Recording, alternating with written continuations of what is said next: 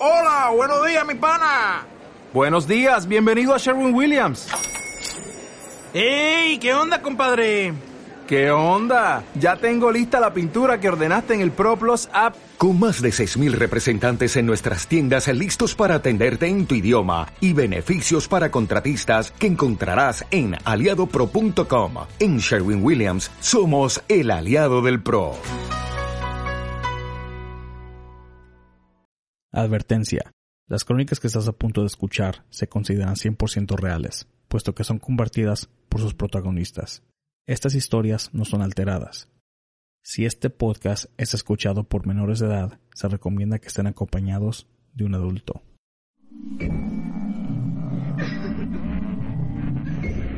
Fantasmas, ovnis, brujería, conspiraciones, todo en relación al tema paranormal. aquí, En en Entre la Oscuridad. Hola, muy buenas noches a todos y sean bienvenidos a un episodio más de OVNIs y conspiraciones de Entra en la Oscuridad, donde nuestros grandes miedos se hacen realidad. Les saluda a su amiga Ana y aquí a mi lado derecho tengo a Juan. ¿Qué onda, Juan? Se nos olvidaron nuestros lados. Sí. Muy buenas noches a todos. Como dijo Ana, un episodio más de ovnis y conspiraciones. Aquí contentos.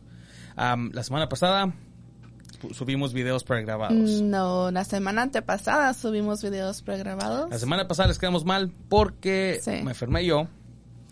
Y también estábamos preparando ah, mentalmente nuestras mentes. Ah, Psicológicamente. psicológicamente. Porque fuimos a. Bueno, a lo mejor les damos un breve de a dónde fuimos este fin de semana. Pero bueno, Ana, ¿de qué vamos a hablar ahora? Hoy tenemos el tema de las abducciones. Tenemos cuatro casos que se me hicieron interesantes y muy controversiales. Este, los van a poner en duda, pero al mismo tiempo van a decir, "Mm, ahí sí, sí es cierto. Y pues Así que. comenzamos.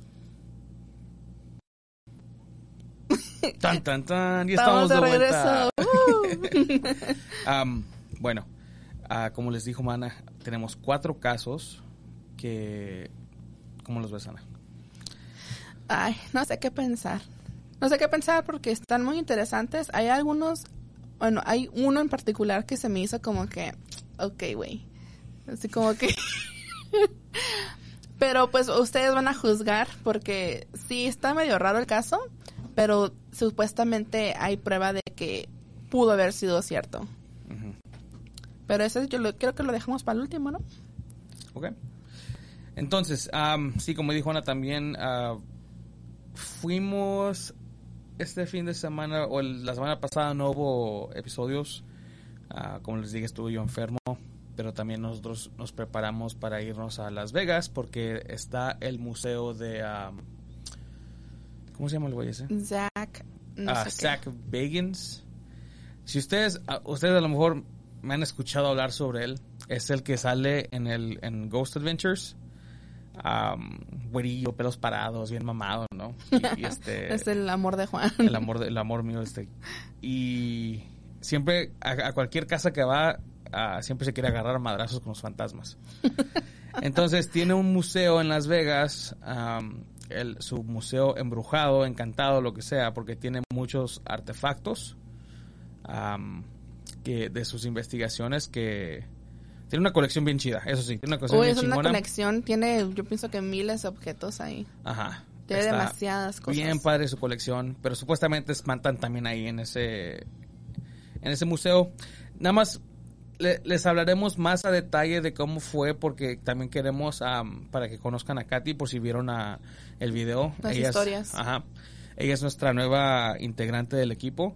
Entonces, am, viene algo nuevo con ella es- y va a estar Va a estar bien va a estar chido. bien Estoy chido. bien emocionada y quiero que comience. No tenemos fecha de cuándo va a comenzar su sección nueva, pero espero que no sea muy tarde. O no, que no se tarde mucho que no se tarde bien. mucho. Sí, no, no, este va, va a estar padre, la verdad. Sí, va, va a valer la pena la, la La espera. espera. Y sé que, o sea, yo estoy segurísimo que les va a gustar mucho esa, esa sección. Entonces, am, les hablaremos en detalle cuando ella esté para que pues una les, se, la- se las presentemos. Ah, que ellas les platiquen más sobre su oficialmente, sección. por si se nos olvidó algo, ella también lo puede mencionar. Y empecemos con este episodio de estas abducciones que mencionó nuestra querida Ana. Empezando con la primera. Fíjate que cuando me mandaste este link, dije en el 69. Y luego pasó el primero de septiembre. Entonces mañana cumple ¿cuántos años? Pues. 40, ¿60? No sé, no soy buena para las matemáticas, no me pongas así. Ingeniero. Casi 70 años que cumple este caso. Casi. Ah, yo te digo, yo te hago la cuenta aquí. Ah, sí. Menos 1969. 53 años. Ah, los dos valemos por pura. 53 años que va a cumplir este caso sobre um, una abducción que pasó en Berk. Lo que no me sí vi un video sobre esto, pero como que lo hice muy raro. Berkshire, uh, Massachusetts. Yo pensaba que era Berkshire. ¿O ya lo conocías el caso? No, lo, este, cuando mandaste el link lo busqué. Sí. Pero la manera que dicen Berk, uh, o esa palabra, o Oh. el- la ciudad. ¿Cómo lo dicen? Es, Berkshire. Berkshire. Sheer. ¿Y cómo Yo decían? pensaba, que era, yo Berkshire? pensaba que era Berkshire Ajá. pero no. Es Berkshire, Massachusetts, donde básicamente un individuo am, fue víctima de una abducción alienígena o extraterrestre. O como nos dijo nuestro invitado hace ¿qué, un par de semanas, intraterrestre, porque los extraterrestres no, Hace como un mes con eso. que no baila el muñeco. Que no baila el marciano. Entonces, la, varias gente de esa ciudad ah, estaba reportando ah, luces sobre Sheffield, que, es- que está al sur de Berkshires. Y muchos de los testigos dijeron que las luces estaban instaladas en una nave no identificada, en forma de disco, que estaba maniobrando de manera sin precedentes. Algunos testigos afirmaron que perdieron la noción de tiempo mientras miraban con fascinación atónita el objeto. Ese dato se me hizo muy interesante porque ya, va- ya hemos hablado sobre cuántas abducciones en, este, en esta sección. Unas Unas 5 o 6. Y todos siempre dicen la misma cosa, que es un detalle muy importante, yo creo, es de que el tiempo, a como nos pasa ahorita, no aplica, no les aplica a ellos cuando, se están, cuando están haciendo um, Abducidos. abducidos. ¿A qué me refiero? Lo que puede ser cinco horas aquí, pueden ser dos minutos allá, o sea, cosas así. No tan exagerado, por supuesto, solo un ejemplo. Entonces, cuando vi eso de que a la gente que estaba siendo testigo a esto, no sabían, o sea, no tenían la noción del tiempo mientras estaban mirando esto. Ah, Thomas Reed tenía nueve años en ese momento. En el auto con su madre, hermano y abuela esa noche, la familia notó que un grupo de orbes brillantes salían corriendo de los árboles al borde de la carretera. Reed afirma que algo asombroso su- sucedió cuando dirigiéndose a su casa. Su familia se acercó a Sheffield Bridge, que es un puente muy famoso ahí. Ah, se detuvo en el lado derecho de la carretera, recordó los orbes brillantes y, y él menciona que todo se calmó mucho. Era como estar en medio de un huracán. Que por supuesto viene siendo como mencionamos, no sé si es am, un efecto con el, con el tiempo, que como que todo se pone así como en, cara, en cámara lenta, pero tú no. Y como que todo es puro silencio, puro, mucha paz. Está raro.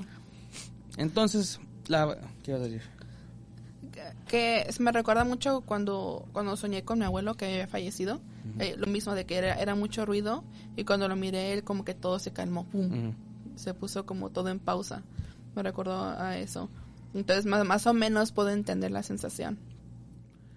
También dice que hubo como un cambio barométrico en la presión. Era como un silencio muerto. Luego hubo una erupción de grillos y ranas y se puso muy fuerte y eso fue todo. Entonces la familia de repente se encontró de vuelta en el auto, pero inex- inexplicablemente habían perdido dos horas de memoria. Más extraño aún, la madre y la abuela de Reed de alguna manera habían cambiado de asiento para el automóvil. O en el automóvil. Si nos puedes poner la foto que viene siendo el túnel, creo que viene siendo el túnel del puente, que es la que sigue después de esa que tienes en pantalla, Inge. Esa mera.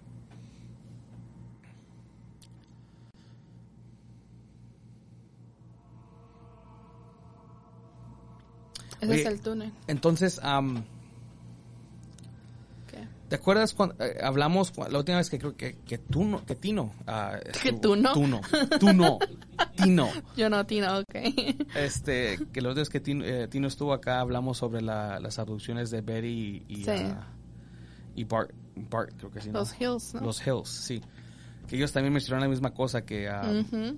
por una no tenían memoria de, o sea, de, de- de lo que les pasó y cuando regresaron, o sea, ya había pasado mucho tiempo y ellos no sabían qué, qué onda. Y la otra,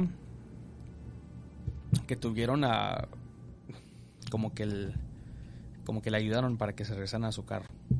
No le ayudaron, pero no recordaban ellos haber regresado al carro. Hasta eso, ellos no recordaron haber salido del carro. Sí. Entonces en esta se me hizo extremadamente raro que regresan y la abuela y, Es- y la, y la están que iba manejando lugar. cambiaron de lugar. Aquí dice, a pesar de no tener evidencia tangible del incidente ovni de Berkshires, Reed se ha mantenido firme en su relato. Dijo que con el tiempo la familia recuperó algo de la memoria del incidente, incluyendo haber sido una instalación similar a una pista de aterrizaje con otras personas. Nos encontramos con algo, dijo Reed. Definitivamente no era de este mundo. Esta cosa de la pista en la que estábamos era enorme. Era más grande que un campo de fútbol. Este pasillo que habíamos visto era circular con una, configura- con una configura- configuración en y casi en, en Y, casi para controlar el flujo de tráfico. Esta habitación tenía una pared inclinada que estaba redondeada. Es importante recordar que Reed fue solo una de las docenas de personas que, que informaron haber presenciado un ovni en el área de Sheffield esa noche. Algunos eran adultos que llamaron a la estación de radio local para informar sobre el avistamiento. Otros eran niños que comenzaron a dibujar ovnis en la clase. Ah, debe haber habido 20 o 30 bocetos que fueron dibujados por niños en nuestra clase de cuarto grado de lo que vieron. Colgaron debajo del pizarrón de clases en Sheffield Center School. Más de uno de ellos cuelga hoy en el Museo de Roswell. La gente no se da cuenta de la importancia de esto y así no fuimos solo nosotros. Am, sí. cuando estaba viendo yo el video que donde me, donde aprendí cómo pronunciar este, ¿cómo se dice? Berkshire. Berkshire. Sí, mencionaron que a los adultos los agarraron de burla. Los, los- como que los humillaban y no les creían, o sea, les hacían el ridículo, pero cuando los niños se involucraron, como que ya lo tomaron un poco en serio. Y es básicamente lo que pasó con el con el este incidente de Zimbabue. Que eso, básicamente esa fue una de las preguntas también que hicimos, de que si le hubiera pasado eso a unos adultos, le hubieran tenido más credibilidad que a los niños. Sí, Y en este caso fue de que a los adultos no les creyeron, pero a los niños sí. Y, y también pasó lo mismo de que los niños empezaron a dibujar lo que miraron y eso es como una de las pruebas de que pues sí pasó. ¿puedes poner la primera foto, am, Inge?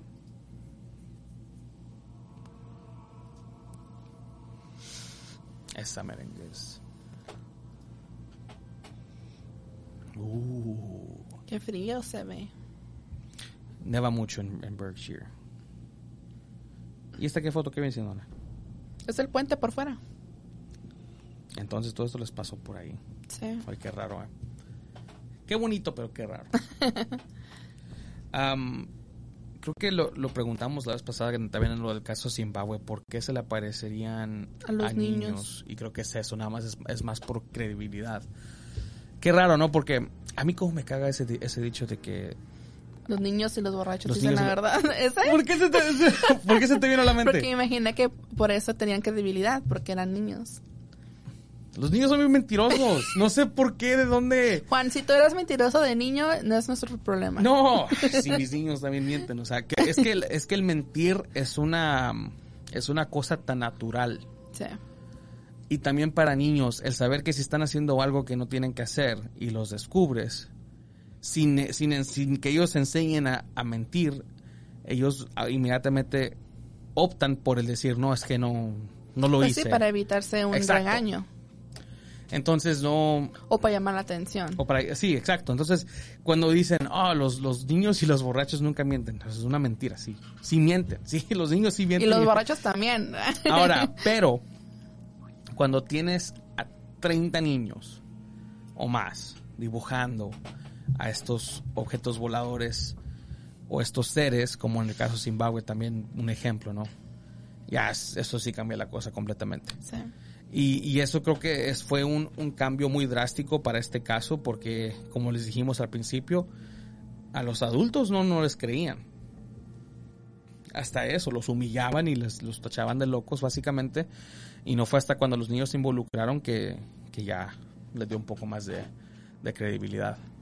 Entonces, todos miraron el, los- el ovni, pero nada más secuestraron a, a la familia, a Thomas y a su familia. Sí. Básicamente. Chale. Que, lo, que me- lo, que no me, lo que no sé es de que si vieron cómo los abducían o cómo se los llevaban. Pues dice que a, a de vez en cuando sí se acuerdan de, como que poco a poco se van acordando de ciertos como flashazos pues de, de lo que vivieron. Me- estoy fijándome también en Instagram para ver si funcionó el... Ah, porque está, estamos tratando de también hacer live stream por Instagram. Pero al parecer no funcionó. Entonces, hazme un favor, Inge. Ah, en la parte de abajo, al lado de Excel, está un, como una camarita con un círculo amarillo. ¿La puedes ver? Del otro lado. El otro lado. Ay, Ah, ahí Ahí. mero, esa. Hazle clic. Ponlo dice Start Broadcast, a ver qué pasa. Ok, ahora ciérralo. Veamos si eso hizo que funcionara algo. Y si no, pues ni modo. Ahorita lo checo. Entonces, el siguiente caso, Ana, ¿de qué es? El siguiente caso es uno más conocido. Y por supuesto se me tenía que haber cerrado el documento. Se llama El secuestro ovni de Whit- ¿cómo se dice? Whitley Strieber Ah, Mientras es- mientras escribía ciencia ficción. Y se me hace chistoso porque no me acuerdo en qué episodio fue que lo mencionamos. Oh, ya me acordé, en el- los tapes de los McPherson. Es, es- de hecho, ese tape que contamos de, de que no se sabía si era real o no, este fue inspirado de que ah, una- unos extraterrestres llegaron a la casa de la familia y los abducieron uno a uno. Ese, ese video fue inspirado en el libro que escribió esta persona, Stryber. Este, este escritor ha, este, este señor ha escrito ficción desde más de 40 años. Y los títulos incluyen novelas. Yo no las conozco, no sé si tú, tú las conozcas. No, no. The cuando lo Wolfen. leí decía que no, este, decía títulos notables que incluyen las novelas de terror, The Wolfen y The Hunger. No. Bueno, dice que Stryber sostiene que su racha de escritura fue interrumpida una noche a finales de los, de los años 80 por una abducción alienígena y al norte del estado de Nueva York. O sea, yo tenía entendido que ese señor sí lo había- se lo habían llevado los extraterrestres, pero no, no realmente, yo nunca me había puesto a investigar su historia. Este, pero, dice, Stryber relató una experiencia en su título de no ficción llamado Comunión en 1989. Es muy importante que diga no ficción porque la mayoría de sus libros, si no es que todos eran de ficción, pero este fue el único que escribió que era no ficción. El presunto incidente ocurrió en la noche del 20 26 de diciembre de 1800 1985, mientras Stryber dormía solo en su cabaña en el bosque. Okay. No, no, no, ¿No te suena más o menos como al caso de Jonathan Reed? Es, bueno, el otro también fue- tomó parte en un cierto bosque. Sí. Am, es que es, es entendible porque esto pasa en lugares no tan populados. Creo que es la, Sí. la palabra correcta. Am, como un ejemplo, ah, como en lo de la película de The Fourth Kind. El cuarto. Oh, sí, que fue en Alaska. Ajá. Pues, o sea, la, la película más probable, creo que nomás, o sea, que yo sepa, nada, lo- ni los clips eran real.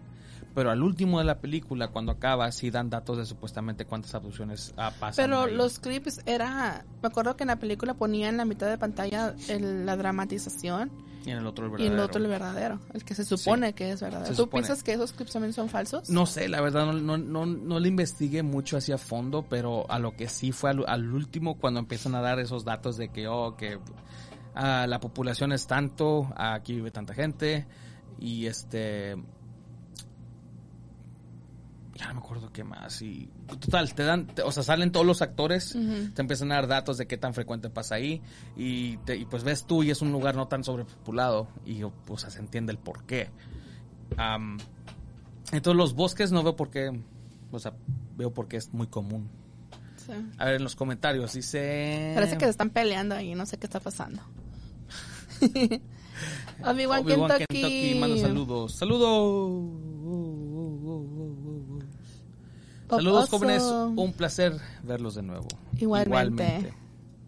A mí me gustaría ir otra vez a ese museo, pero con don Roberto. ¿Tú crees? Imagínate que se desmaya. Ay, Ah, perdón. ay. No creo. El por qué, porque La, quiero la decirle... verdad yo me quedé bien decepcionada. Ah, hablamos después. Ay, más ok, detalles. pues ya. Pero, pero me gustaría decirle al guía, mira, no nos expliques nada, aquí tenemos el mero mero, aquí él nos va El a mero guiar. mero Él nos- curandero. Él nos, va a guiar, usted no. A ver, luego dice Mayra Villa, dice, los ovnis son fake. Saludos, pero nomás a Ana. Jeje, no te creas. Saludos, jóvenes. Nomás a mí, Juan. ¿Quién es esa? Es Mayra. Ya sé, te juro. No. ¿Quién es esa? No sé, no la conozco. Dice... ¿Qué dice? Ay, no alcanzo a leer. ¿Por qué será que secuestran a las personas que ni siquiera querían nada y a uno que quiere tener un encuentro con un ovni o un extraterrestre no más nada? Exacto, Me lleva. Lo mismo decimos con Lo los mismo fantasmas. estoy diciendo con los fantasmas. Lo mismo he estado diciendo desde que nos regresamos de Vegas es por qué Desde que regresamos de Jerome. desde que desde que empezamos esto. Oye, deberíamos de acabar este episodio con, con el video que Sí. Por si no saben, estamos muy activos últimamente en la cuenta de TikTok, así que métanse, tenemos unos videos bien padres y más rato les vamos a poner uno en relación a esto, pero bueno, no la aducieron, pero ¿A quién? a ti Que, que yo me acuerde, ¿no? ya, se paró el tiempo. Luego dice el Inge, a las carnitas. Ja, ja, ja, ja. Aviéntale tu teléfono. Pon las risas grabadas. Este no lo tiene. Ah, Saluda a Titi. saluda a Titi. No se puede, ¿Quién puso? porque está en VIP. VIP, VIP. ¿Quién puso eso? Mi cuñada, saludos a mi cuñada. Con razón, tiene que ser alguien que conozca al Juan. ¿Por qué? Pues lo de saludos a Titi. Y seguimos, ¿dónde nos quedamos? Dice que se empezó, que lo ocurrió el 26 de diciembre de 1985 mientras Driver dormía en, solo en su cabaña en el bosque. Despertando por un ruido extraño, supuestamente vio una pequeña entidad no humana acercándose a su cama. De repente, era un era de mañana. No solo se había despertado desorientado, sino que también se sentía extrañamente agresivo. Pero ¿cómo se ve que no era humana? No sé, ¿Los describe? No me acuerdo si los describe. creo que sí. Se despertó agresivo. Fue durante una sesión de hipnosis regresiva unos meses más tarde que algunos de los recuerdos regresaron. Según Stryber, seres a los que desde entonces se ha referido como visitantes entraron en su casa y los secuestraron. O sea que fue más de uno. Wow. Ah, dice, si bien muchos lo vieron como una obra de ficción agregada a su catálogo de historias alienígenas. Es que Es que tienes que tomar en cuenta que ese señor ya escribía ficción. sí, ya escribía ficción, entonces como que si es muy buen, muy, muy conocido, entonces ya es como que ya. ¿Ya era conocido antes de que pasara esto? No sé, no, yo nunca. Es como si Stephen King dijera que se peleó con un payaso asesino. Va a vender más libros, algo así. No sé. Es que, mira, eh, un, un ejemplo que se me ocurrió cuando leí esa parte, cuando me lo mandaste. Am, ¿Te acuerdas cuando estábamos hablando sobre... ah, ¿Cómo se llama? A lo mejor tú, Inge, te acuerdas. Este... Esa droga, el, el del sapo. Ayahuasca. pero en inglés era Ayahuasca. EMT. El EMT. Entonces, un viaje EMT. Ok, hay un artista que él nomás dibuja cuando está bajo ese trance. Y las cosas que él dibuja dice que creo que había mencionado que ya le había pasado. Y una y la verdad sus dibujos están medio creepy. Hay eh, dibujó en uno es, es su casa y pues él vive cerca vive así cerca de muchos árboles que parece bosque y en el bosque ah, nomás hay una persona atrás de de un árbol asomándose que supuestamente es un ser que lo ha visitado. Pero pues, o sea, te pones a pensar, no, pues este güey es una persona que siempre está en ese trance y siempre se está drogando con esa cosa y, y Pues alucinan. ajá, entonces le crees o no le crees. Y luego se pone paranoico, me imagino que Eh, No, y, y, y cuando lo ves en cámara, tiene los ojos todos así saltones, su pelo despeinado y como que te quedas como que este güey está... Estaba convirtiendo en sapo ya. Sí, ya está. Bueno, dice que Stryber nunca vaciló en su posición. De hecho, trabajó posterior, su trabajo posterior solo, solo lo duplicó la noción de que los extraterrestres lo estaban visitando. En su libro The Key. A True Encounter, Stryber detalló otro encuentro alienígena que según él tuvo lugar en Toronto. ¿Ves? Es lo que me refiero de que después de que pasó eso, Mm. siguió escribiendo de que, ah, me volvieron a visitar. Y hubo otro libro. ¿Crees que lo hizo entonces nada más para pues para más ventas de su libro? Yo pienso, yo siento que sí. O sea, está la opción, porque pues un escritor sigue siendo un escritor, o sea, a eso, a eso se dedican, tienen que vender sus libros. pues darle más publicidad. ¿Qué evidencia hay aparte? Pues estamos hablando de los 80s, 85. Hmm. Dice, me levanté para abrir la puerta pensando que era el camarero del servicio de habitaciones. No fue así, era un hombre que describí como de unos cinco pies y medio de altura. Cinco pies y medio No está tan chaparro. no está tan chaparro. O sea, creo, creo. Yo mido 5 pies y 7 pulgadas. No. ¿Esto más alto yo que tú? Sí, ¿verdad? Sí, Juan. Como por una pulgada o dos. Unas seis pulgadas. Nomás cuando usa tacones. Con Cuando uso tacones. Entonces, a lo que me refiero es esto. Paso de lanza. Cinco, o sea, cinco pies y medio me llegaría por acá. O sea, ¿no? Por la nariz, yo digo. A lo mejor un poco menos. Eso no es una, eso no es algo chaparro. No estamos diciendo que no ya tacones. traía tacones. Era, era, era un gris con, con tacones. Este.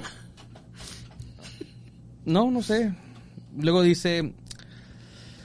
De aspecto mayor, como alguien de unos 70 años. Llevaba ropa de color oscuro, cuello de tortuga y pantalones color carbón. Pues no se escucha muy extraño que digamos. Pero es como mencionaste antes cuando dijiste que se escucha mucho como el caso de Jonathan Reed. Cómo se vestía ese ser. Tampoco era, un- tampoco era un ser tan chaparro.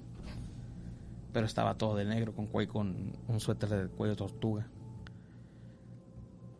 Strieber afirmó que el visitante permaneció inmóvil junto a la ventana durante casi una hora, exponiendo los peligros de crear una inteligencia más evolucionada que su creador. Strieber dijo que fue la conversación más Striver extraordinaria. o Striver, porque yo le estaba diciendo todo el programa que es Striver. Es que como no ya me quedé yo, como en el último, como en el último de, de la ciudad, ya me quedé como que entonces Con la duda. sí. La Bueno. conversación más extraordinaria que, que ha tenido en su vida. No sé, no lo sé, Rick. Bueno, aquí dice también en el último, dice, muchos son escépticos de las afirmaciones de abducción al- alienígena de Strieber, pero de un excomandante de Buenas Verdes y desarrollador de armas en Los Álamos, Nuevo México, John B. Alexander le cree. Durante más de dos décadas he estado interactuando con Whitney, con Whitley Strieber, o Strieber, y lo encontré como uno de los investigadores más inteligentes y reflexivos en el campo. No hay duda de que ha tenido algunas experiencias muy extrañas que incluso él no dice entender completamente. No lo sé, Rick. Son compas. Pues yo lo miré en una entrevista con el Larry King y el güey lo decía muy como si estuviera contando de su libro, así como no se miraba nervioso, no se miraba tenso, ni asustado, ni nada, lo platicaba así como si hubiera ido a misa el domingo, así. Por eso también es que, que yo no le doy tanta credibilidad. A ver, vamos a los comentarios. Ah, dice Jesús Loya. Hay que tener cuidado con lo que uno desea porque se puede hacer realidad. Hay que desearlo más. Hola a todos. Hola a todos. Ana López González dice, yo viví una adopción en 2015, fue mi novia, se aprovechó de mí y usó ciertas partes del cuerpo, ahora tenemos un hijo, ¿qué hago? Córrelo, córrelo de tu casa. corre, corre lo más rápido que puedas. Streamer fue un invitado recurrente al programa Coast to Coast con Art Bell. Mm. Por- a lo mejor por eso se me, yo ¿Se te hace decía, se me hace el número, el nombre me suena, me suena ese nombre, pero puede, entonces así, no, más probable. Diego Alan Reyes Arellano y saludos, buenas noches de Ciudad de México mientras trabajo escuchando muchos. Muchas gracias por Muchas arri- gracias. arriesgar tu empleo por nosotros. Se te valora. y por hacernos parte de tu noche. claro que sí. Ojalá y se hiciera realidad en verdad. El tener un encuentro ya sea con un extraterrestre o un fantasma no es para tener miedo. Qué padre experiencia sería. Exactamente. Exactly. Lo estoy viendo, lo estoy yo viendo con todo respeto, por supuesto, al tema paranormal y al tema ovni. Am, no, no lo digo yo porque no lo estoy diciendo de una manera como que ojalá y me Como pase. retando. Ojalá y me pase para ver si es cierto. No, estoy siendo como que es que se- la verdad se suena como una experiencia muy padre. Un ejemplo como lo que le pasó a Ana cuando me mandaste el video. ¿Qué te dije? ¿Cuál video? Oh, el de los ovnis. O sea, al último le dije, no manches, a ti siempre te pasa todo lo chido. Oh, el del ovni. Ajá. O sea, yo a mí, como dije, de lo que me ha pasado no he tenido ni chance de grabarlo, no sé todavía ni siquiera qué fue lo que pasó. Es que cuando miras un fantasma, Juan, la gran mayoría de las veces ni siquiera te das cuenta que es un fantasma. Hasta después. Estoy listo, ok. estoy listo. Ah, ¿qué- ¿Cuál sigue? Dice Gloria Ballesteros, dice hola y saludos. Saludos. Saludos, gracias por acompañarnos. A Cristina Martínez, hola y saludos. Muchos saludos. Pasémonos al siguiente caso.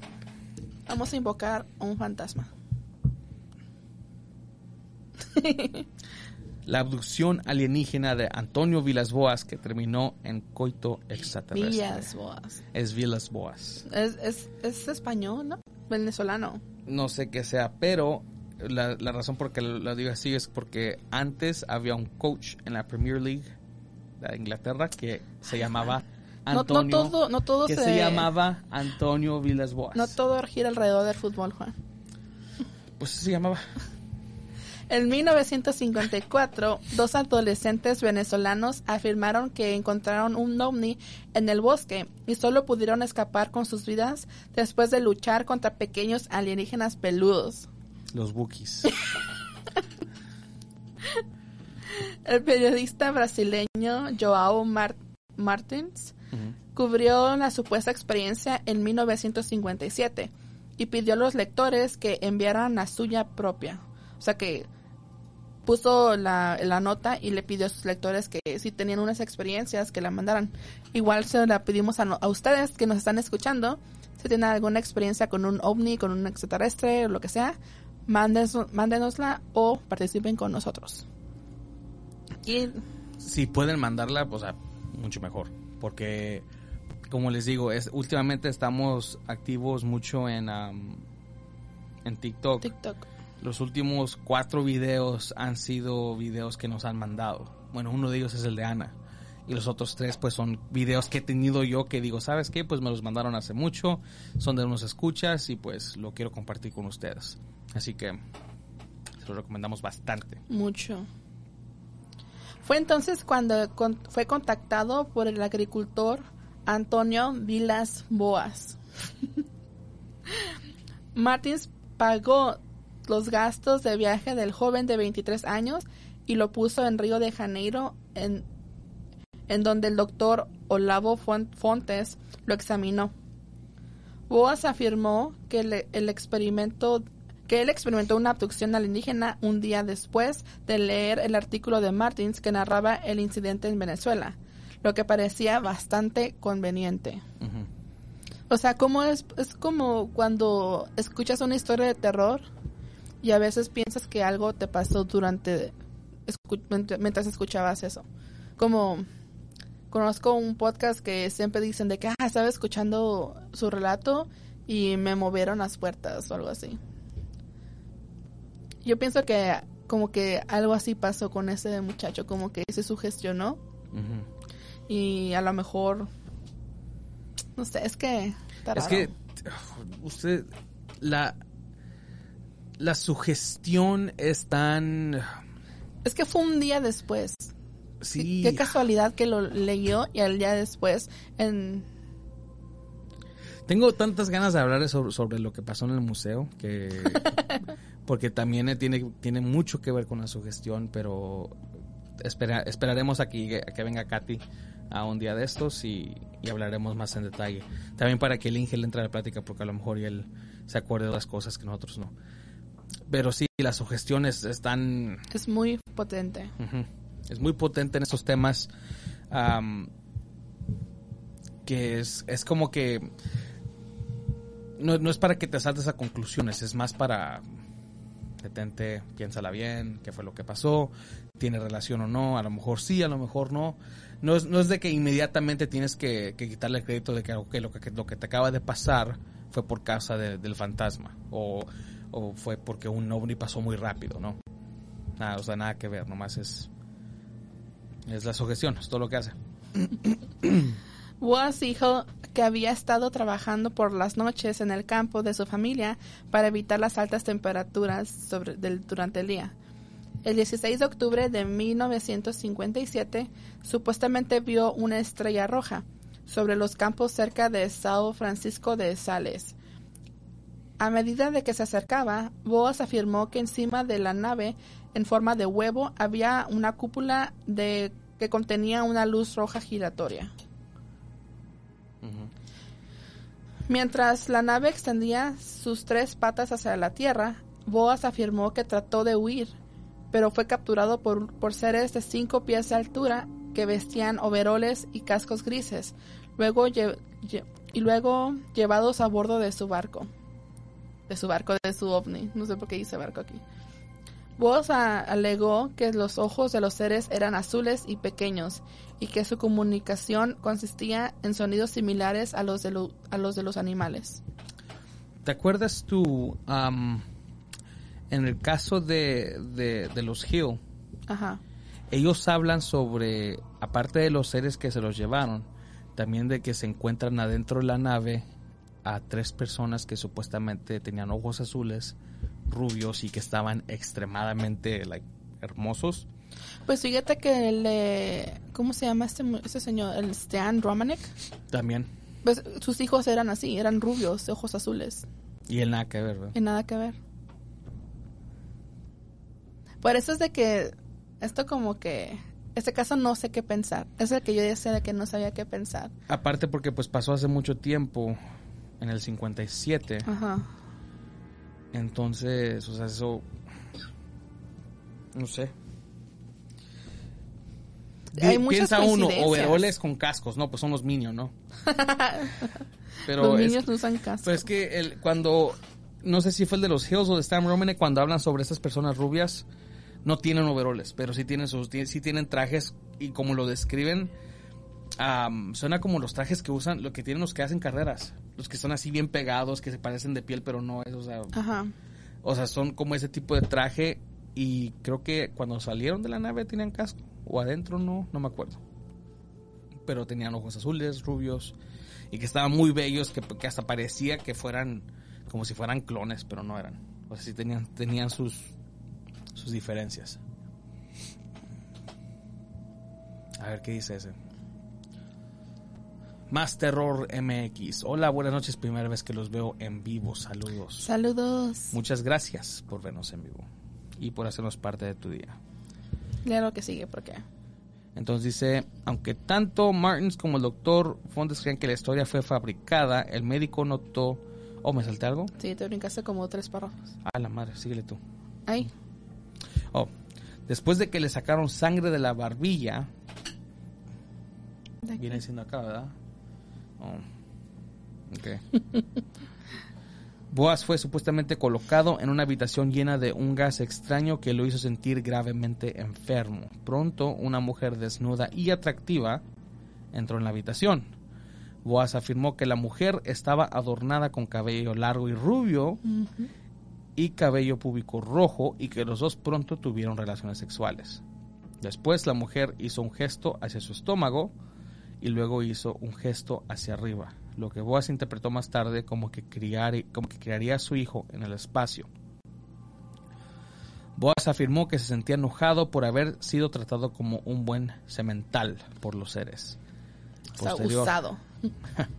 Posteriormente fue sacado de la nave y lo vio ascender a los cielos. Habían pasado cuatro horas desde su secuestro. Cuatro horas. No manches, es mucho tiempo. Bueno, pues otra vez algo en común, una mujer rubia, ah, los pelos públicos creo que no tienen nada que ver, pero una mujer rubia, muy, muy elegante, muy atractiva. Lo que no entiendo es el... ¿Por qué él? Pues lo mismo de que preguntamos a todos, de todos los ¿Por casos, ¿por qué a ellos? O sea, es que sí, ah, a lo mejor es porque no tienen, no, no son tan... ah, no tienen tanta... Y también tienen la, el factor de que estaba en un campo. O sea, estaba solo, básicamente. Entonces suena como que nada más esas personas están en el momento equivocado, en el lugar equivocado, al momento equivocado. Sí. como esto le, pudiera, le pudo haber pasado a alguien más si ellos no estuvieran ahí. Aunque tanto Martins como el doctor Fontes creían que la historia fue fabricada, el médico notó signos de que Boa tenía enfermedad por radiación, como náuseas y moretones, sensaciones de ardor en el ojo y piel, que era dolorosa al tacto. Boas más tarde se convirtió en un exitoso abogado que creó modelos del ovni a partir de su historia en su tiempo libre. Si bien Walter Bueller, de- del grupo brasileño de ufología, lo visitó en el 62 y publicó un informe sobre su historia. Aún no se ha demostrado. Boas murió en el 91, pero su integrante historia alienígena sigue viva. Oye, qué chido, ¿eh? ¿Que se haya muerto? No, que su historia siga. Que Pues, siga. Pues fíjate que yo no, yo nunca había, yo nunca había escuchado de esta historia. No sé qué tan popular sea. Mm, Porque suena, suena como una versión corta a lo que le pasó a Stan Romanek. Sí. Nada más que aparentemente nada más lo, lo visitaron esa vez. Entonces puede ser que a lo mejor, digamos que lo de Stan Romanek, este, Déjame ver los comentarios. digamos que lo de Stan Romanek no fue real. ¿Tú crees que entonces agarró inspiración de algo así como esto? Porque hay muchas, ah, muchas cosas similares, muchos datos similares. Sí. Sí, nada más que Stan Romanek le dio continuación a lo del hijo. ¿Te acuerdas que yo te había dicho que si se hubiera quedado nada más con que lo abducieron y que no de que miró a sus niños y que conoció a la mamá y todo eso, que se hubieran quedado como que más creíble? Como que le puso demasiada salsa a sus tacos como creando lo demás o diciendo lo demás. Ah, es igual con lo del, como el- con lo de la, lo del caso Josué, que le quisieron dar con- continuidad Sí. y como que eso lo arruinó, en mi opinión, ¿no? Ah, ¿Qué te ríes? ¿Qué dicen los comentarios? ¿Nos va- Dice? Jesús Loya, comenten algo sobre Narciso Genovese, este escritor italiano pero tijuanense por convicción y adopción escribió el excelente libro Yo he estado en Marte, donde describe a detalle la nave y tecnología extraterrestre. ¿Sabes qué? Había yo escuchado, no me sabía el nombre del autor, pero sí he escuchado supuestamente sobre un libro de una persona que visitó Marte. Pero yo pensaba que era como, o sea, que era en relación como un astronauta o algo así. Yo dije, "Ah, chinga, hemos ido a Marte. ¿Qué? No sé. se me hace muy interesante eso, eh. Hay- hay que tomarlo en Narciso cuenta. Genovese, Sí, Déjalo a punto apúntalo donde no se me olvide. para la semana que viene. Ah, dice señor Roberto, uy, sí, le voy a creer que le molestó mucho que los que la, que la muchachona se aprovechó de él. Sí, Chucho, cómo no. Exacto. Yo quiero ese tipo de experiencia. ¿Por qué él y a mí no? Porque él y a mí no. Aquí es donde, donde empiezan este, la sugestión, los celos, la envidia. en lo que Ana nota lo de... Narciso bien, muchas gracias por este La sugerencia. por la sugerencia. Si tienen más sugerencias, por favor, déjenos en los comentarios porque hay veces que no tenemos, no, no sabemos de qué hablar. Es como, como si fueran en una... Como las personas cuando van a un juego de tele y te, te hacen preguntas a, o a- a cosas que ya te sabes la respuesta y cuando viene el momento, pum, se te va. Es como, ¿qué, ¿de qué vamos a hablar ahora? Y ves que desde cuando te he dicho, podemos hablar de los casos subliminales. a ¿De los casos subliminales? subli- los mensajes subliminales que diga. A los Illuminati en la, en la industria de la música. am, las conspiraciones sobre los shows del- de los niños de Nickelodeon que últimamente se ha puesto muy grande por Sí. la por la no sé no, no- cómo se llama la actriz sino Jeanette McCurdy la que salía en Carl la rubia sí. acaba de sacar un libro que se llama estoy contenta o, o contenta porque murió porque finalmente murió mi mamá porque su mamá pues prácticamente la vendió Sí. a Nickelodeon y ella fue víctima de o sea de acosación De acoso, de todo eso de abuso, de explotación. abuso, explotación y am, todo sobre uno de los meros meros de Nickelodeon que sale en muchos de los videos que ellos mencionan. ¿Es el que les pedía fotos de sus pies? Ajá. Sí. Es un gordito que Sí. siempre tiene camisa así. Era de productor de Nickelodeon. Sí. Era, creo. Creo que lo acabaron corriendo, pero nunca dijeron por qué. Y supuestamente Nickelodeon como que pagó mucho para que bajita la mano no dijera nada. Sí. Pero sí, es una conspiración muy grande que me gustaría hablar sobre eso también. Está padre. Ah, dice Rocío Pérez, yo miré Netflix que en 1969 en Massachusetts se llevaron a seis niños y ahora ellos lo cuentan. Seis niños. Wow. ¿No es el que me habías mencionado cuando andá- andábamos hablando sobre el caso Zimbabue? No, yo te he dicho el de Miami. Mm. Dale. Dice, los secuestros ovni de Audrey y Debbie Hewens desde la habitación de su infancia. Ah, ellas no solo afirmaron que los extraterrestres existen, sino que las abducciones alienígenas también existen y las han experimentado. Probablemente tenía unos cinco años más o menos, dijo Audrey, y una luz azul brillante entraba en la habitación y la puerta se abría y había como una especie de niebla de luz azul brumosa, simplemente brillando a través de toda la casa, y estos dos seres entraron. Aunque la primera abducción alienígena de Audrey supuestamente ocurrió durante la infancia, ella afirmó que estas visitas continuaron hasta bien entrada en la edad adulta. Hemos estado juntas en secuestros, declaró Audrey. Hemos estado en manualidades y hemos visto nuestra casa desde arriba así que nos dimos cuenta de que no son de aquí. Son muy buenos para borrar la mente o como quieras llamarlo. Te dejarán con pedazos de cosas que puedas recordar. Debbie, la hermana, agregó, recuerdo una vez estar en una nave espacial y estar parada ahí en la nave. Y el piso y las paredes desaparecieron y yo estaba mirando hacia la Tierra. Experiencia, ¿no? ¿No te gustaría vivir algo así? No, yo tengo miedo a las alturas.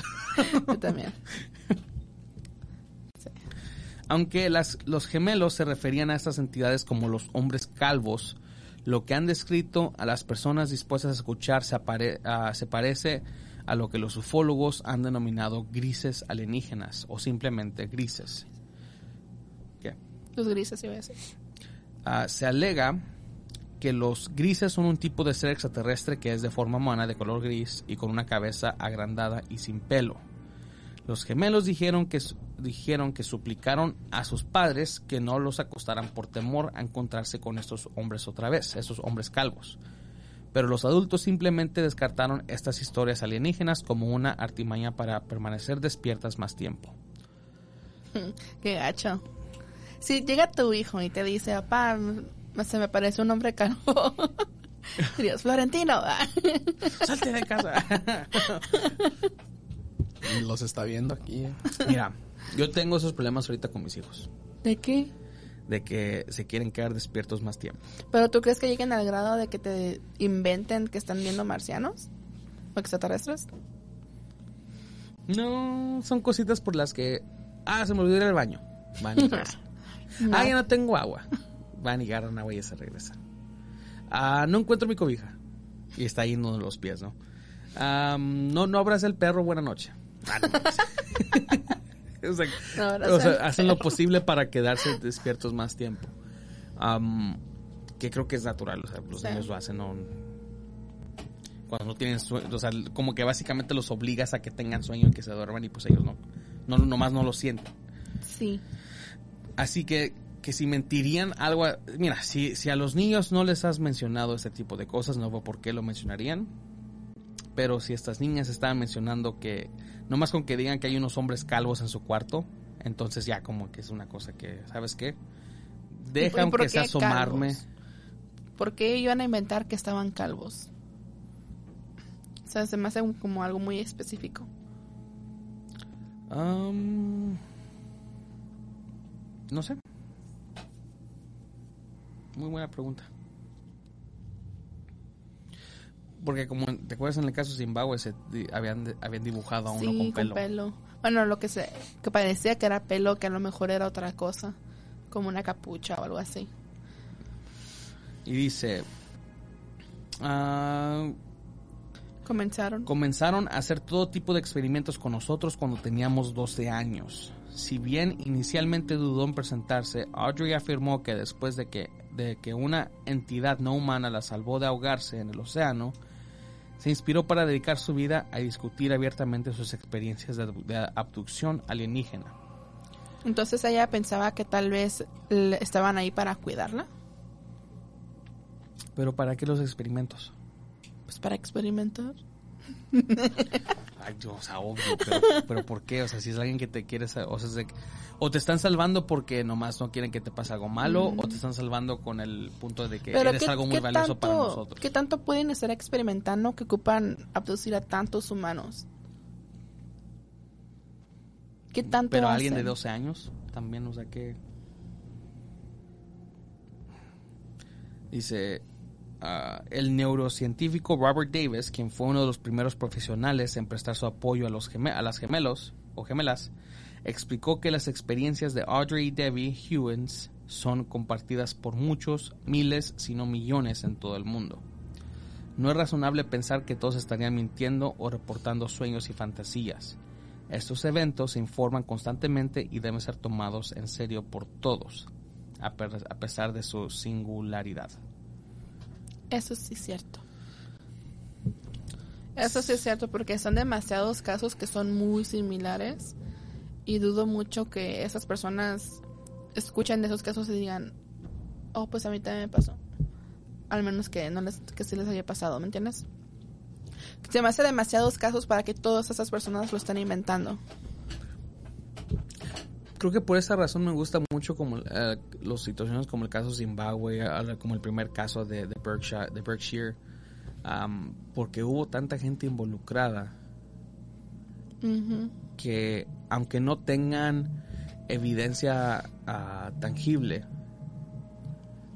o sea, es- es- estamos hablando de 30 personas que les sucedió am, que les sucedió este caso, o sea, o que, o que les, les pasó esto y, y todos te pueden decir que les pasó y que les y, y te dibu o los niños te dibujan que vieron. Sí, o sea, no, eh, eh, este tipo de casos me gusta. Ya cuando es una persona, no, o sea, no, ojo, no, no estoy diciendo que que Que si lo cuentan nada más una sí, persona, una persona no que no es verdad. real. No, no, es de que para que tú tengas un caso donde no tienes absolutamente nada de evidencia, pero tienes a mucha gente que, fue testigo. eso lo pone, o sea, lo, lo hace, le da tanta credibilidad así a mucho como si fueras una persona que tuvieras tanta evidencia y nomás te pasó a ti solo, ¿me entiendes? Sea, Ah, y eso pasa en muchas cosas también, o sea, en los casos de fantasmas también. No estoy diciendo que un fantasma se le pareció a varias personas, no. Un ejemplo. Cuando alguien, una vez una, una persona nos, nos enseñó un video de un columpio, ¿no? ¿Te acuerdas? sí. un columpio en el medio del, del parque, ¿no? Y este, y el columpio pues está, no así fuerte, sino así bien poquito se está moviendo. Y nos preguntan, no, pues ¿qué piensan? pues yo, o sea, con todo el respeto dije, no, pues no, o sea, es un columpio, yo no, no puedo dar una... Era un solo columpio, no Era un había solo columpio. más. No, no, no era como, como un, juego- un, un parque de niños ni nada, nomás estaba un columpio colgado en un árbol y ya. Entonces no, era, no es lo suficiente para mí tomarlo y decir, ¿sabes qué? Sí, es un fantasma que lo está moviendo. No. Si hubiera, si fueran como unos dos, tres columpios y nomás uno se está moviendo y los demás no, ya será algo muy diferente. No, pues es que no había viento. O sea, como, como sabes. Pues porque él estuvo ahí. no O se sea, despeinó. Es, eh, está la teoría también de los péndulos, por ejemplo. Si tienes uno que nada más está colgando después de, después de tiempo a como está girando la Tierra, tú nomás dale tiempo y, y se empieza a columpiar sin que nadie lo mueva. Cosas así. Ah, entonces no... Son cosas que a lo mejor podrían tener una explicación. Que no nada más vamos a ver una pieza de evidencia y vamos a decir, sí, es verdad.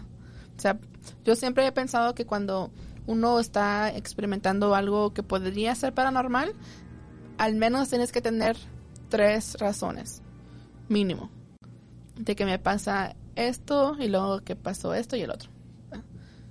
Como, por ejemplo, yo pienso que le voy a decir que cuente, pero este mi tía que participó en el primer episodio de esta temporada, pues ella contó varias experiencias que tuvo en su casa. Y hace unas semanas, o hace como un mes más o menos, ella pues dio continuidad a su, a su historia. Y que le pasaron tres eventos en diferentes días y diferentes personas. O sea, son tres eventos diferentes que da a entender que a lo mejor sí ya es- se, se trata de un evento paranormal. Entonces a eso me refiero, de que no nada más porque te pase una sola cosa significa que ya tienes actividad. O sea, para mí tienes que tener al menos mínimo tres eventos separados. No sé tú. No sé tú. Sí, pero uh, hay, o sea, hay cosas que se pueden saltar esas, esos requisitos. Como algo más, más descarado. Algo más fuerte, o sea, no, que una silla se estaba levitando. Ok, ya. Sobres. Pues puede haber sido el viento, Juan. No, quiere- sí, algo, más descarado. Ah, quiere columpio. Era su sueño. ¿Y qué pasa con esa persona? ¿Se enojó? Sí le molestó que Sí no le molestó. le molestó que no estuve de acuerdo ah, o que no estuvimos de acuerdo. Se puso su- a la defensiva. Sí, Pero pues, pero es que quería una opinión. sí, exacto, o sea, es una opinión, o sea, sí, y, y la de él si él dice que pues que fue un fantasma, pues ah, ok, sí fue un fantasma ya. No, no lo fue. no, no, no me va a convencer. Entonces, am, estamos llegando a la hora. Queremos agradecerles a todos ustedes por acompañarnos en un episodio más de este que fue OVNIs y Conspiraciones. De Entre en la Oscuridad, donde nuestros grandes miedos se hacen realidad. Pero si nunca nos decimos. Ah. Pero este estén al pendientes para el viernes, que también vamos a tener otro en vivo de con voces de- en las como iba a decir voces y conspiraciones, voces en las sombras. Que El invitado de este viernes. el invitado de este viernes, hoy va a estar bien chido. Es uno de los que me han, me han emocionado mucho, porque ya a lo mejor ya han escuchado sus relatos anteriormente en este podcast. Que, ¿Cuándo fue la última vez que estuvo con nosotros? ¿Hace como tres años? Más o menos. Más o menos creo. tres años. Unos tres años. Es una de las historias más fuertes que hemos tenido y pues por eso estamos emocionados de que lo vamos a tener este viernes. Si todo sale bien, por supuesto, lo, tendremos este viernes con nosotros. Habíamos quedado que los primeros viernes de cada mes iba, iban a hacer llamadas en vivo, pero yo creo que lo vamos a posponer un poquito más, no sabemos para cuándo, pero cuando tengamos una fecha les vamos a avisar para que programen su calendario porque queremos que nos llamen y nos cuenten sus relatos. Sí, aparte es que también lo de Las Vegas y pues yo enfermándome como que sí afectó mucho a lo Sí, de, a lo de esta semana. todo lo que teníamos programado. Porque a él lo teníamos de invitado para la semana pasada. Si yo no, no estuviera enfermo, pues hubiéramos, a hacer el episodio, iba a salir él. Y más probable este viernes íbamos a hacer lo que iban a hacer las llamadas. Pero Sí. como, o sea, las cosas pasan, entonces tenemos que moverla. Pero este viernes sí va a estar muy bueno esos relatos y el invitado que vamos a tener. Entonces esta noche estuvo con ustedes. Ah, Antes de que nos vayamos, Ana, tu video, enséñalo. Mi video. Enseña lo que pasó. ¿Cómo lo hago? Mándamelo mi teléfono y yo se lo Está en mando link. TikTok. Está en TikTok, canal oficial ELO, pero ahorita se lo vamos a poner. Y síganos en TikTok. Ok, mira. Creo que lo puedo guardar y te lo puedo mandar. ¿No lo tienes tú el video? O sea, ¿qué no tú tienes el video original? Pues si quieres, pero yo quería que saliera el el TikTok. Es que no me gusta el audio. que al último mi papá regaña a mi mamá. porque, se, porque se le está cagando la batería. ok, ahorita te lo voy a, lo voy a, lo voy a guardar de TikTok, te lo voy a mandar, Inge, para que lo pongas en la segunda pantalla. ¿Ya lo tienes? Sí, ya lo tengo. Ok. y luego está el perro ladrando. ¿Por qué eres tan gacho, Inge? Nomás compártalo en la segunda pantalla. Pero no creo que va a salir el audio. Uh, a lo mejor va a haber problemas por el audio. Pero salir el audio. Está bien. El audio, el audio, créanme, el audio es lo menos importante en este video. ¿Lo encontraste? Porque no nos van a escuchar a Ana diciendo cosas. Pues abusadas. Ni siquiera hablo. Yo sé. Pues ponlo aquí en la pantalla para verlo. Queremos sus opiniones sobre esto. Am, porque yo hasta ahorita no sé qué pedo. ¿Pudieron haber sido globos? ¿Cuál era? No sé. Es que no sé. Ponlo en la pantalla aquí para poder. A ver, espérame, güey.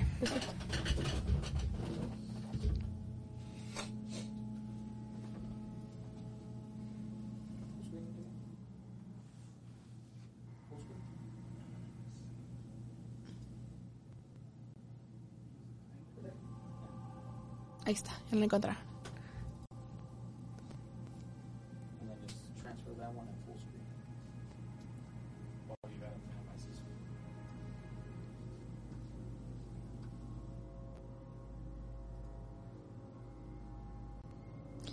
En lo que lo ponemos, no se les olvide de compartir el video si les está gustando. Uy, casi tumbas la luz. Y, denle like al video y comenten todo lo que puedan porque eso nos ayuda bastante. ¿Listo? Listo.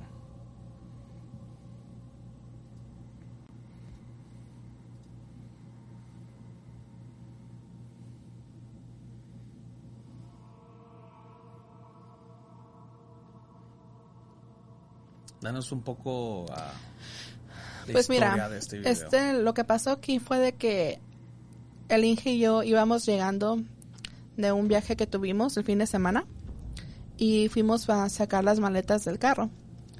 Entonces, pues ya mirábamos que estaba a punto de llover, como pueden ver está súper nublado y se acercaba una tormenta aquí en Phoenix y pues este el ingeniero no sé cómo, cómo no, sé, no entiendo hasta ahorita no entiendo cómo le hizo, cómo le hizo, pero por alguna razón él volteó hacia el cielo y miró estas luces que yo para poderlas encontrar cuando me dijo y dónde estaban batallé mucho para encontrarlas pero ya cuando empezamos a grabar pues es básicamente lo que están viendo son puras son luces blancas que están este en fila. Lo que se me hace lo que se, es lo que se me hace extraño de que no, no está como horizontalmente como normalmente, sino que está ver- vertical. Y yo lo primero que pensé fue de que no, pues a lo mejor son globos. Es como una, una tira de globos que están amarrados y que se les voló a alguien y pues llegaron hasta allá. Pero de acuerdo a la, a la distancia donde estábamos nosotros, a lo donde están los globos, esos globos tenían que haber estado muy grandes como para que los alcanzáramos a ver Sí. Y, y también de que estos estos puntos pues no se están si fueran globos se estuvieran moviendo por el viento y pues esos parecen como que están estáticos nada más hay uno creo que el de mero arriba que está como un poco desalineado Ujú. pero, pero luego se alinea con los demás entonces Ponlo de nuevo, Inge. Creo que tienes que regresarle. este el- la cosa es que si hubiera sido por el viento si hubiera sido globos en el viento Yo pienso que los globos No, se hubieran tendría que mover. No, no. hubieran estado moviéndose de- hacia un lado. O sea, hacia arriba, pero hacia un lado. ¿Entiendes? Pero estaban moviéndose directamente hacia arriba. El movimiento de su, su elevación era hacia arriba, no para un lado ni nada así. Entonces, por eso es de que no entendemos qué haya sido. También ta- estaba la, la idea de que tal vez podía haber sido un satélite, pero un satélite no se va a ver así, menos en el día. Ajá. No, y aparte de eso, Está ah, la cerca. distancia de estos globos es mucha. Entonces, como dices tú, ten- tendrían que ser globos muy grandes para...